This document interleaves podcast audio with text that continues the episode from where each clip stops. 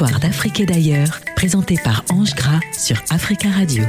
Chers auditeurs, chères auditrices de la radio africaine, nouvelle semaine, nouvelle histoire, nouvelle aventure.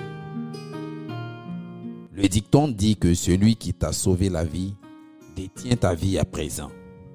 Aucun sacrifice n'est trop grand pour marquer ta reconnaissance. Mes chers auditeurs, quel pourrait être le prix de la reconnaissance Cette semaine, racontons-nous l'histoire de la fiancée du soleil ou le prix de la reconnaissance. Histoire d'Afrique et d'ailleurs sur Africa Radio. Il était une fois un roi qui n'avait qu'un seul fils. Le jeune prince était grand amateur de chasse et de longues chevauchées dans la forêt. Chaque fois qu'il sortait, les habitants devaient se garer car son cheval fougueux traversait en trompe la ville sans se soucier des passants et des obstacles. Un jour, il poussait sa monture à fond de train, impatient d'être déjà dans la forêt. Il heurte une vieille femme qui ne s'était pas vite retirée de la route et il faillit l'écraser. Ôte-toi de mon chemin, vieille sorcière il cravache son cheval. La vieille se relève et de loin lui crie là-dessus. Tu as failli m'écraser parce que tu es le fils du roi. Que serait-ce si tu avais épousé la fiancée du soleil?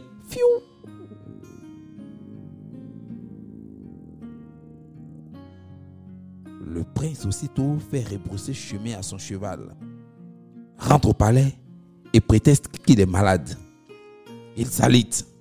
On appelle à son chevet les médecins les plus réputés du royaume. Ils l'auscultent longuement et ne peuvent trouver ni la cause ni le remède de sa maladie. Comme le prince continuait de languir, on lui propose d'appeler des praticiens du pays étranger. Inutile. Ils ne sont pas plus habiles que vous.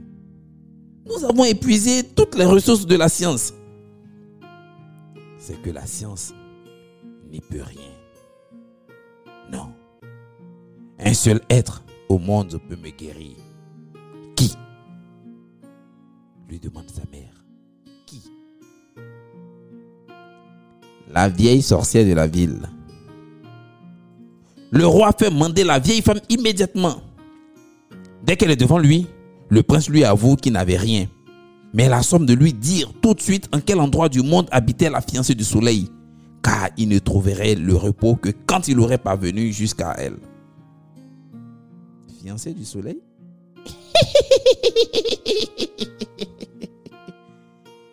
Fiancée du soleil? Mais elle est maintenant la femme du roi du pays des Noirs. Quoi? Qu'importe.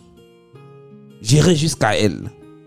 Mais son mari la garde jalousement, hein, mon petit. Où? Au pays de Homon. Et où se trouve le pays de Homon? Par là. Et elle tend le bras vers un point de l'horizon. À quelle distance? Hmm. Avec ton cheval et tes chameaux, il te faudra un mois. Le prince aussitôt se déclare guéri. Il demande au roi son père l'autorisation de partir pour un long voyage. Charge sur plusieurs chameaux des sacs pleins de pièces d'or et d'argent et monte sur son cheval. Prend la direction que la vieille dame lui avait indiquée. Au bout de quelques jours, il quitte le royaume de son père et entre dans un pays qu'il ne connaissait pas. Il n'avait pas, beaucoup marché. Quand de l'autre côté du chemin, il voit venir un homme enchaîné que des cavaliers poussaient devant eux. Alors, éberlué, il leur demande, mais est-ce que vous menez cet homme? Et les autres de répondre au supplice. Mais pour quel crime? Mais vous ne le connaissez pas, monsieur. Il a déjà tué et dévalisé plusieurs fois. Et parce que chaque fois, il promettait de ne plus recommencer. La justice du roi lui a jusqu'ici pardonné. Mais il vient de récidiver et le juge cette fois l'a condamné à mort, à mort, à mort, à mort. Le fils du roi pense qu'un homme aussi décidé pourrait lui être d'un grand secours dans la quête périlleuse qu'il avait entreprise et qui probablement ne faisait que commencer. Si vous le relâchez, je vous payerai le prix de son poids. Hmm? Alors, quel homme veut prendre un tel bandit? Alors, on va apporter l'information au roi. Et le roi dit, bah, pour relâcher ce bandit, il veut quatre fois son poids en or. Le jeune prince consent. On libère le voleur qui s'appelle Ali. Ali est mon nom. Tout le monde au pays ici me connaît. Je m'appelle Ali. Alors, le prince lui fait raconter son histoire. Vas-y, raconte-moi ton histoire. Alors l'histoire est longue. Puis l'homme se tourne vers le prince et lui dit, quand vous m'avez rencontré, je n'étais pas seulement au bout de mes aventures, j'étais au bout de ma vie. Mais vous m'avez sauvé. Aussi suis-je maintenant à votre service. Tout ce qu'il vous plaira d'exiger de moi, je vous l'apporterai. Même si c'est la fiancée du soleil, même elle. Mais c'est elle que je cherche. Eh bien, je vais la chercher avec vous. Chers auditeurs, la caravane reprend. Et ils font le chemin ensemble. Ils vont jusqu'à marcher, à marcher pendant longtemps et arrivent au pays de Oman. Là résidait le roi du pays des Noirs, qui cependant était blanc lui-même. Du reste, le roi sortait peu de son palais, car la beauté de son épouse fiancée du soleil faisait qu'elle était très convoitée, et il en était très jaloux. Une garde vigilante veillait jour et nuit à toutes les portes du palais. L'histoire nous dit que le soir, avant de dormir, le roi et la reine s'attachaient par le pied au même anneau d'argent. Ils roulaient une seule ceinture de brocart autour de leurs deux tailles, passaient le même foulard de soie autour de leurs deux cous, afin que si quelqu'un venait lui enlever son épouse pendant son sommeil, le roi aussitôt s'éveillait. La nuit de l'air arrivée, alors que le prince fatigué dormait dans la maison qu'ils avaient louée, Ali, Ali le voleur, Ali des mots sortis. Il sort tout doucement pour ne pas réveiller le prince. Il parcourt la ville, arrivé devant le palais. Il fait indiquer, il se fait indiquer la pièce où le roi et la reine avaient coutume de passer la nuit. Il fait la même chose le jour suivant. Mais ayant pris soin de se miner d'une échelle de soie, il monte jusqu'à la chambre haute qu'on lui avait indiquée. Et par la croisée, regarde, il voit les deux pieds du roi et de la reine engagés dans le même anneau, leur taille passée dans la même ceinture, leur cou enroulé dans le même foulard. Troisième nuit, Ali prend avec lui l'échelle de soie, un poignard et monte jusqu'à la chambre à coucher, où il s'introduit tout doucement. Il défait la graffe de l'anneau d'argent, coupe la ceinture de brocart. Il allait enlever aussitôt le foulard de soie quand le roi s'éveille. Ali lui plonge aussitôt son poignard dans la poitrine et achève de détacher le foulard. La reine effrayée allait crier, mais Ali lui dit, Chut, ne crie pas et ne crains rien. Je suis venu te sauver. Dis-moi seulement comment je peux sortir d'ici, car ce palais tu le connais. Fiancé du soleil regarde Ali. Il n'avait pas l'air si méchant que ça, malgré qu'il tenait en main un poignard. Alors elle lui dit, tiens, voici les habits du roi. Mets-les et sauvons-nous. Quand nous serons arrivés aux portes, c'est moi qui parlerai au roi. Reste là, reste dans l'ombre. Ils vont te prendre pour mon mari.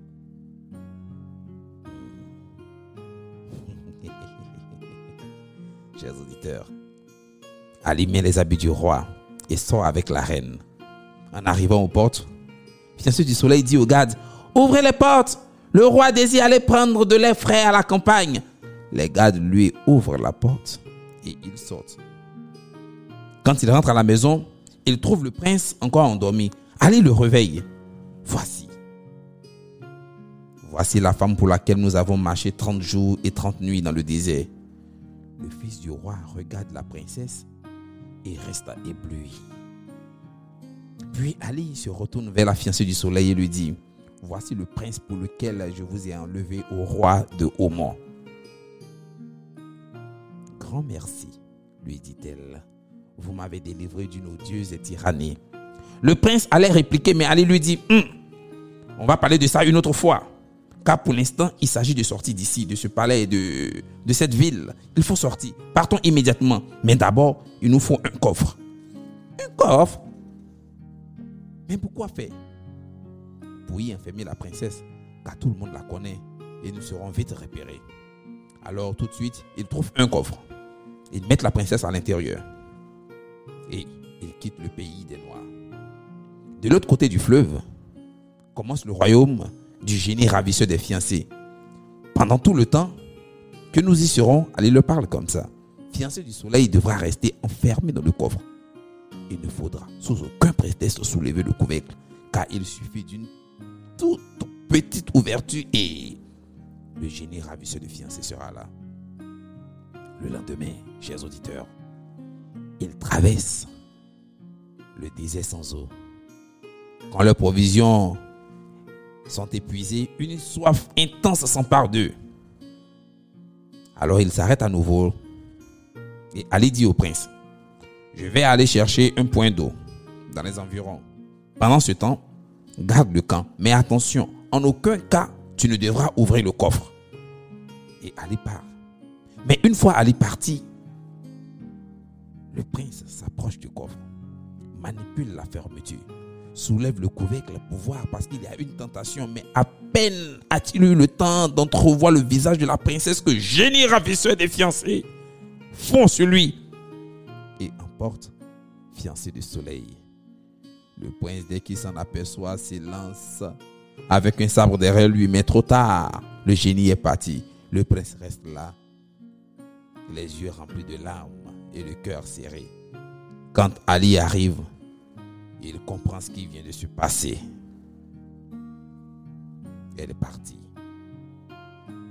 Chers auditeurs, Ali est prêt à tout pour retrouver le ravisseur de fiancé. Mais comment va-t-il procéder? Hmm. Ali regarde le prince et lui dit, Levez-vous, allons-y. Il repartit dans le désert et un soir arrive sur les rives d'un lac près duquel un berger faisait paître des moutons. Ali s'adresse à lui.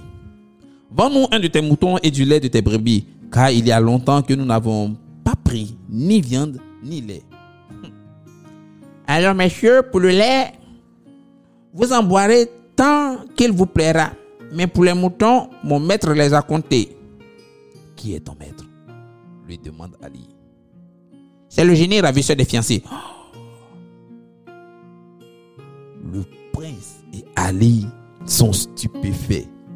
le hasard les servait et ils se hâtent de s'approcher. Combien ton maître a-t-il de femmes? Oh, mon maître a une foule de femmes. La dernière, il a ramené il y a à peine quelques jours. Le prince et Ali se regardent. Ils sont sûrs que c'est la fiancée du soleil. Comment est-elle? Si vous la voyez le jour, vous en rêveriez la nuit, car c'est la plus belle des femmes, c'est la plus belle des belles, mais elle n'est pas la plus heureuse. Pourquoi cela? Alors pourquoi? Pourquoi elle n'est pas heureuse? Dis-moi. Elle ne cesse de pleurer depuis qu'elle est arrivée. Et la nuit, on entend des éclats de voix du roi parce qu'il passe le temps à se disputer. Ali regarde autour de lui. La plaine était nue et le lac s'étendait bleu jusqu'à l'horizon. Mais où habite ton maître? De l'autre côté du lac. Comment s'y rend-on? Tu vois là-bas ce bélier noir? Dès que le soir tombe, je monte sur son dos. Il entre dans le lac et il me conduit jusqu'à la maison de mon maître. Les autres moutons suivent pas derrière. Alors Ali lui dit, écoute, tu vas me donner tes habits et ton bélier. Je monterai dessus pour traverser le lac et me rendre auprès de ton maître. Pendant ce temps, tu vas rester avec mon ami et veiller sur lui. Il te récompensera dès que je serai revenu. D'abord, chers auditeurs, le berger a peur.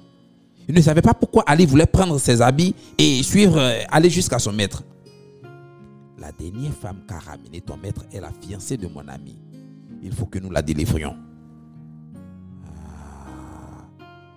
En ce cas, que je te dise ce que tu dois faire. Dès que le troupeau sera rentré, une des femmes du génie viendra faire la traite. Aujourd'hui, c'est justement le tour de la nouvelle arrivée. Alors, quand le troupeau sera dans la cour, tu crieras À qui est-ce le tour de traire aujourd'hui Elle sortira. Alors, chers auditeurs, Ali se déguise une seconde fois. Il revêt les habits du berger, à qui il donne le soin de monter sur le bélier et commence à fendre les vagues du lac. Les autres moutons se jettent à l'eau derrière lui. Et bientôt, le troupeau tout entier se retrouve de l'autre côté dans la cour du génie ravisseur. Ali appelle à haute voix. Les brebis sont rentrées. À qui est-ce le tour de traire aujourd'hui? D'une des pièces du palais, une femme descend. Ali reconnaît, fiancé du soleil. Il devait lui mener des brebis une à une pour les retenir pendant qu'elle trayait. Mais au lieu de présenter la première par la queue, il met la tête devant la jeune femme qui aussitôt s'emporte. Hey! Hey! Depuis quand est-ce qu'on traite les brebis par la poitrine? C'est sans doute un nouveau mode de vie là. Berger des temps nouveaux. Depuis que les femmes que l'on sauve quittent le sauveur pour suivre le premier venu. Fiancé de soleil reconnaît la voix de Ali. Quoi? C'est toi? Et qui veux-tu que ce soit? Tu as voulu échapper à mon maître après qu'il t'a arraché à la tyrannie du roi de Homo. Mais je lui ai promis que où que tu sois, je te ramènerai. Mais non Ce n'est pas moi qui ai voulu quitter ton ami. C'est lui qui a ouvert le coffre. Bon, maintenant, c'est à toi de me montrer un moyen de s'en tirer d'ici, de partir. Pour cette nuit, va dormir, car le génie va bientôt arriver et il ne faut pas qu'il trouve ici. Chers auditeurs, Ali écoute sagement ce que fiancé du soleil lui dit. Le soir venu, le génie demande à la jeune femme, alors ce soir, nous coucherons ensemble. Elle lui dit, pas question. Il lui demande, mais pourquoi? Comment pourrais-je coucher avec toi si d'abord je ne sais pas où est ton souffle de vie et si toi tu ne sais pas où se trouve le mien Mais quand nous savons tous les deux où se trouvent nos souffles, nous pourrons nous unir. Moi, mon souffle de vie est à l'intérieur de moi. Ce n'est pas possible, lui dit-elle. Tu as trop de femmes. Ton souffle est avec celle d'entre celles que tu aimes. Dis-moi où se trouve ton souffle de vie. Le génie ravisseur se méfie. Mais d'autre part, il aime beaucoup fiancé de soleil. Et il est prêt à tout lui dire. Chers auditeurs, on dit que le cœur de l'homme est un labyrinthe. Qui peut le connaître? Le ravisseur de fiancé ne peut savoir ce qui se passe dans le cœur de cette femme. Va-t-il dévoiler son secret? Eh bien, puisque tu le veux, je te le dirai. Tu vois ce lac? Au milieu, il y a un rocher. À l'intérieur du rocher, une colombe. Dans la colombe, un œuf. Et dans l'œuf, un cheveu mince. À ce cheveu est suspendu le souffle de ma vie. Hmm. Le lendemain, dès que le génie sort, Ali vient trouver la fiancée du soleil. As-tu trouvé le moyen? Elle lui dit, voilà. Le souffle de vie du génie ravisseur est dans un cheveu mince. Le cheveu est dans un œuf, l'œuf est dans une colombe, la colombe est dans un rocher, le rocher est au milieu du lac. Si tu peux atteindre jusqu'aux cheveux, vas-y. Très bien. C'est à moi d'agir maintenant. Ali. Ali part. Il sort le troupeau, monte sur le bélier noir qu'il pousse dans le lac, tout droit vers le rocher. Il arrive, il descend, se met en quête de la colombe. Il trouve la colombe. Il récupère la colombe, comblé de joie. Il la violente, ce qu'il ne faut pas faire à un animal. À l'intérieur de la colombe, il trouve l'œuf. Mais quand il trouve la colombe, déjà, le monstre tombe malade brusquement. Quand Ali prend la colombe, une, une violente fièvre là-bas. L'oiseau meurt, le génie ravisseur se sent défailli, s'affale sur sa couche. Il était incapable de faire un geste ou même seulement d'ouvrir les yeux. Un faible souffle monte encore et descend de sa poitrine. Au petit matin, Ali arrive et regarde le génie ravisseur quand il a détruit l'œuf et il a Il se présente devant lui avec le cheveu. Mais quand le génie voit le cheveu dans la main d'Ali, il comprend et il lui dit pitié. Pitié s'il te plaît, ne casse pas le cheveu, ne me tue pas, prends toutes mes femmes, prends celle qui te plaira, prends-les toutes, mais s'il te plaît, ne me tue pas. Hmm. Tu veux que je prenne toutes tes femmes, que je te laisse la vie sauve pour que tu continues à ravir les jeunes fiancés Ali casse le cheveu. Aussitôt le génie ouvre les yeux. Il inspire un grand coup et meurt. Ali, sûr, lui coupe la tête. Et c'en est fait. Il prend la princesse et il rejoignent le prince. Quand ils arrivent, le prince est tout heureux. Il est là, il regarde Ali, il lui dit merci. Tu m'as ramené ma fiancée. Maintenant, retournons dans mon village. Allons-y faire une très grande fête. Allons-y. Alors il marche, chers auditeurs. Il marche des jours et des jours et des jours et des jours, tellement fatigué qu'il décide de passer la nuit sous un arbre. Mais sous l'arbre, Ali ne dort pas. Ali veille. Il a les yeux tout ouverts. Il veille sur le prince et sa fiancée. Et là, il entend deux oiseaux discuter. Ah, chaque passant qui vient passer la nuit ici, celui qui ne dort pas est toujours mordu par un serpent. Et pour qu'il ait la vie sauve, le fils de son ami doit payer de sa vie par son sang.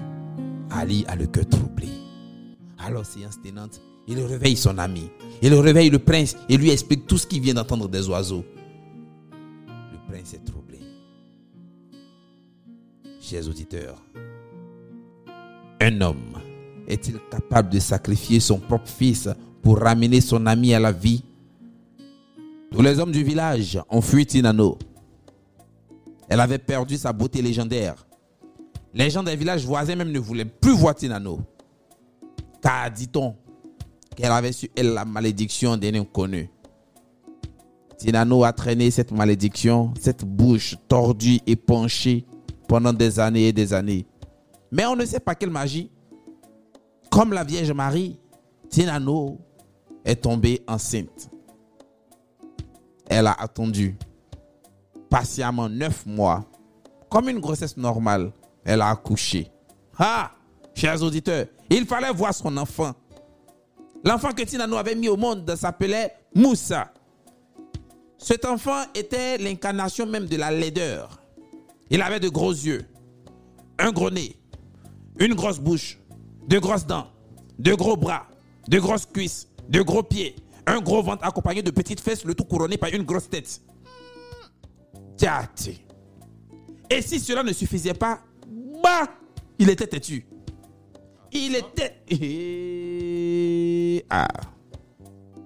Il était têtu et il était impoli. Il disait Moi, je suis Moussa. Moussa, le têtu, est plus têtu que moi, il n'y a pas. Sa mère lui avait demandé pardon. Moussa ne voulait pas aller à l'école. Les gens du village lui avaient demandé pardon. Moussa insultait tout le monde, comme sa mère. Puis, Moussa avait une passion tuer les oiseaux. Il avait tué tous les oiseaux de la forêt, tous les oiseaux des forêts voisines.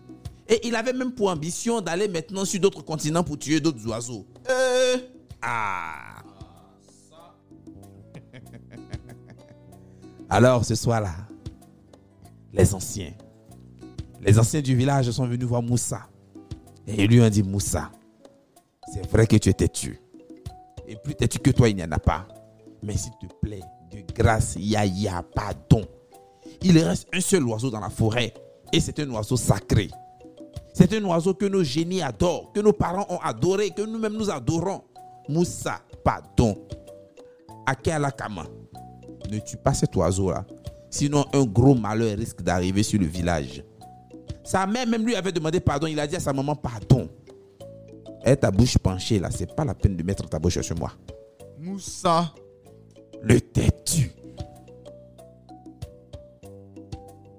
Moussa a regardé les anciens du village et leur a dit Il y a un oiseau dans la forêt et c'est un oiseau sacré. Et vous me demandez de ne pas le manger, de ne pas le tuer. Et moi, je suis Moussa. Moussa le têtu est plus têtu que moi.